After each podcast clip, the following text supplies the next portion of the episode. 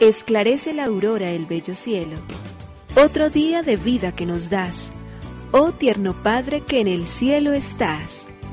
A esta hora, unamos nuestros corazones en alabanza al Señor, Creador de todo cuanto existe. Compartamos el Evangelio. Reflexionemos en su palabra. Esto es, Esclarece la Aurora, con el Padre Antonio Ramírez. Bienvenidos.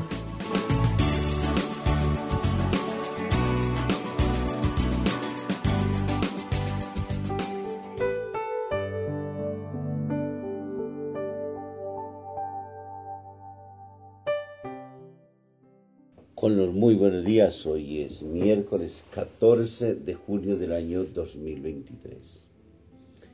Padre bueno y Señor de la Providencia, a tus manos dejamos nuestro pasado y nuestro futuro.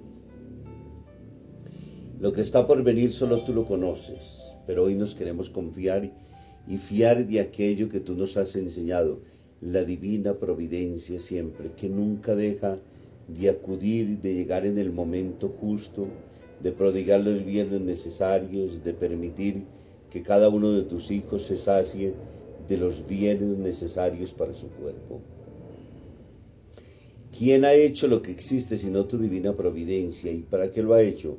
Para poder hacer que tus hijos tengan lo que necesitan, los medios eficaces para poder realizar su propia vida, para alcanzar los proyectos, para poder vivir tranquila y serenamente. Lo has hecho todo de manera diligente y organizada. Tú eres el que haces que sobre nuestras mesas todos los días esté el pan limpio, el pan soberano, el pan bendito sobre nuestras mesas, que no llegue manchado de sangre, ni de ningún tipo de estupro, ni de ninguna situación dolorosa que ensangrente a hermanos y hermanas nuestras, que los violente en su propio ser, que les robe su libertad, sino que sea un pan que permita levantar las manos, agradecerlo a ti y decirle, Señor, comparto este pan con mis hijos, con mis padres, con mis hermanos, con mi esposo, con mi esposa, con los seres que tú pones a mi lado, pero sabes que es el fruto del trabajo honesto, diario, responsable.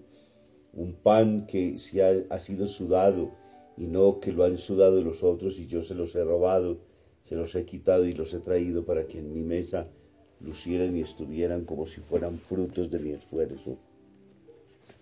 Limpia, Señor, nuestras manos, protege nuestro corazón para que no se desvíe en el camino, sino para que viva siempre en la luz, en la verdad, para que sepa dar siempre lo mejor y para que sepa hacer en cada momento y circunstancia siempre lo que estamos llamados a hacer.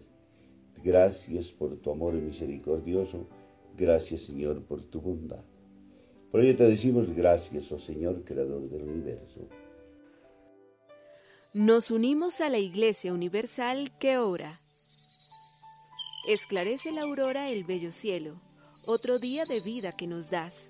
Gracias a Dios, Creador del universo, oh tierno Padre que en el cielo estás. Nuestras voces unimos al concierto que el universo eleva ya en tu honor. Desde la tierra al cielo más profundo, tierno Padre magnífico Hacedor, conserva nuestras almas sin pecado, a nuestro cuerpo da fuerza y salud, y nuestra mente ilumina piadoso con un rayo benéfico de luz. Por nuestra amada patria suplicamos, por la iglesia elevamos oración, por nuestros amados padres y familia, siempre dichosos los hagas tú, Señor. En tu santo nombre, comenzamos este día de vida que nos das. Haz que lo acabemos santamente, oh Padre nuestro que en el cielo estás.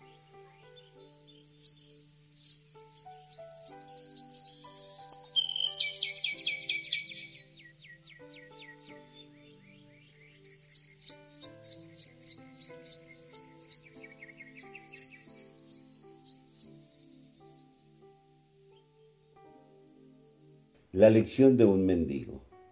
En uno de sus cuadernos íntimos publicados después de su muerte nos cuenta Giovanni Papini los hechos que influyeron en su conversión.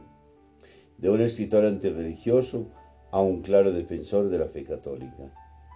La primera comunión de dos hijas suyas le emocionó en gran manera, pero el golpe de gracia le llegó con la lección de un viejo mendigo. Paseaba como un amigo suyo, tan ateo como él, una fría mañana de noviembre. De pronto vinieron en una esquina a un viejecito lívido de frío. Los dos mendigos, los dos amigos pasaron cerca de él. El anciano alargó la mano llena de arrugas hacia Papini.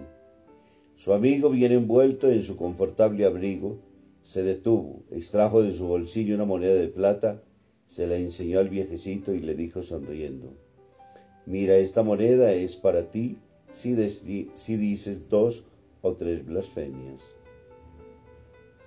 El anciano esbozó apenas un gesto de asombro. La tristeza asomó luego en sus ojos. Miró a Papini y a su amigo y rompió aquel silencio agobiante. Pobre señor, que Dios le perdone. Había retirado su mano sin decir nada más. Se alejó de los dos amigos. Papini dice que nunca pudo olvidar la mirada de aquel viejecito. Y acaba el relato con estas palabras. Seguimos caminando, pero sin ya pronunciar una palabra ninguno de los dos, sin atrevernos a mirarnos cara a cara. Sentí que dentro de mí palpita una vergüenza inesperada.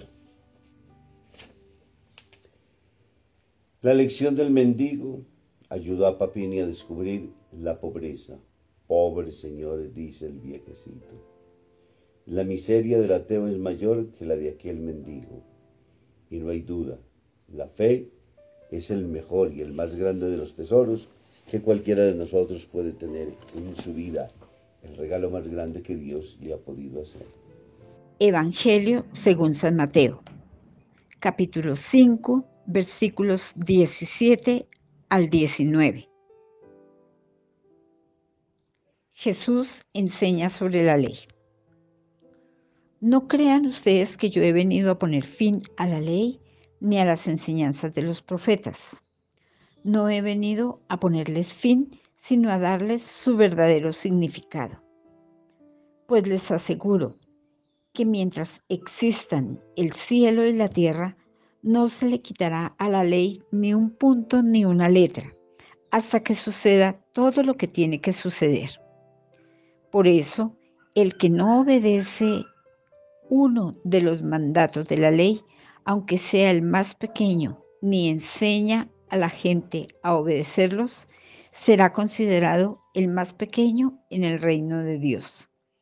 Pero el que los obedece y enseña a otros a hacer lo mismo, será considerado grande en el reino de Dios. Palabra del Señor. Gloria a ti, Señor Jesús. Continuando en el Evangelio de Mateo en el capítulo quinto, y nos encontramos entonces de Jesús con sus discípulos, el cual una vez más se dirige para ayudarles a comprender, no he venido a abolir la ley, sino a darle cumplimiento. Con la persona de Jesús y con la persona del Mesías hubo muchas expectativas que seguramente lo viejo sería caduco, que no tendría ya más vigencia, que nadie más se fijaría, que era obsoleto, pasado de moda, como solemos ser siempre los seres humanos. Pensamos que con nosotros se funda el mundo, se fundan los países. No es una enfermedad solamente de los políticos, es una enfermedad lastimosamente difundida en todos los estratos sociales, en todas las capas de nuestra sociedad, en los diferentes oficios que realizamos.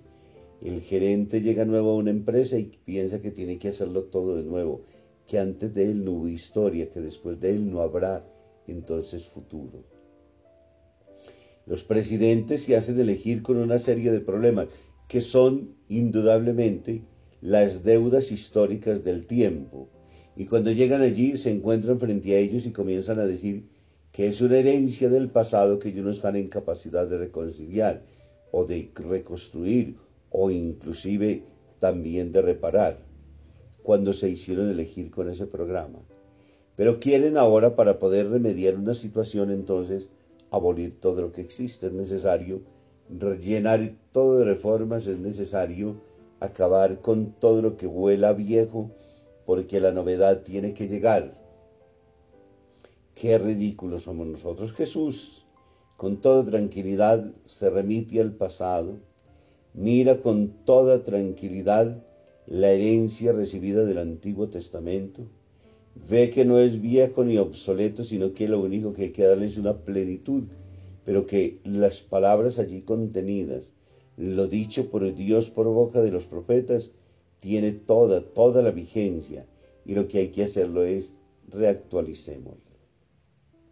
Para ello es un memorial que se hace, cada vez que se celebra un memorial, se reactualiza, siempre, siempre remitiéndonos a ese pasado glorioso, a esos seres extraordinarios que del tiempo caminaron y dieron luces, porque nada peor que denigrar del pasado, olvidarnos de quienes construyeron en el tiempo, y Jesús recoge entonces lo que Dios prometió, lo que Dios dijo. Y allí entonces está la novedad de Jesús ahora entonces viene a darle plenitud. Y por ello el que es el nuevo legislador, el nuevo Moisés. Por eso se ha sentado en este capítulo quinto allá en la montaña para poder desde allí comenzar a dirigirnos a nosotros las lecciones abundantísimas que tiene con las cuales encontraremos y podremos vivir nosotros entonces la plenitud de las gracias. Y Jesús reactualiza se dijo, pero yo os digo. Esa palabra sonará constantemente en nosotros para decirnos que la palabra de Dios se actualiza en la persona de Jesús. Jesús conoce muy bien a Dios. Jesús sabe que viene del Padre. Jesús está en el seno, en una íntima comunión con Él. Por ende, conoce bien cuál es la voluntad del Padre, cuál es la voluntad del legislador. Y por ello sabe que la puede actualizar y la puede poner en contexto realmente de celebración, en una búsqueda interna todos los días en que la palabra se reactualice. Y por eso no permite que lo único que se haga diferente es a tratar de vaciarla de aquello que en el tiempo se le ha ido pegando como adefesios lastimosos en las modificaciones continuas. Pero la perfección la lleva a la plenitud por su palabra, por su obra, su ejemplo de caridad fraterna, la búsqueda del bien en medio de nosotros, la fidelidad en la vida conyugal, la claridad ante la verdad. Todo esto está en una relación completamente directa y que tiene que cumplirse entonces desde lo que nosotros creemos y esperamos hacia afuera, porque ofrece la plenitud entonces de la ley misma. Y qué importante para estos tiempos que nosotros vivimos, donde pensamos que todo hay que echarlo a la basura, que todo hay que acabarlo, inclusive en los planos teológicos. No falta quienes de alguna manera quisieran acabar con toda la historia de la iglesia. Miles de movimientos reformistas quieren acabar con nuestros antepasados, con los que fueron nuestros fundadores, con quienes nos trajeron la fe, con quienes hablaron y enseñaron particularmente para nosotros este valor importantísimo de la fe. Y hay miles de gente que quisieran que todo, absolutamente todo desapareciera y naciéramos de nuevo. Nos habríamos quedado sin historia, nos quedaríamos sin ciudades, nos quedaríamos sin progreso, nos quedaríamos absolutamente sin ciencia, sin técnica, si nosotros arrancáramos de los inicios. Es como si apenas estuviera el hombre entonces en la famosa evolución de la cual hablan, siendo chimpancé y comenzando a ser hombre. No lo podemos hacer. Necesitamos recuperar, valorar, respetar en nuestros mayores, recibir herencias, aprender a conocer. Como humanos se pueden haber equivocado, mas nunca pueden haber terminado haciendo absolutamente todo de efesios. De ello hay mucho para recuperar, hay mucho para construir, y ante todo hay que aprender a valorar que ellos hicieron lo suyo en su tiempo y que tenían una visión del mundo, tenían una cosmovisión que enriqueció también sus diálogos, sus políticas, sus movimientos, su religiosidad, sus expresiones, cada uno de ellos valorado por lo que logró hacer en su tiempo. Nos bendiga el Padre, el Hijo y el Espíritu Santo. Amén.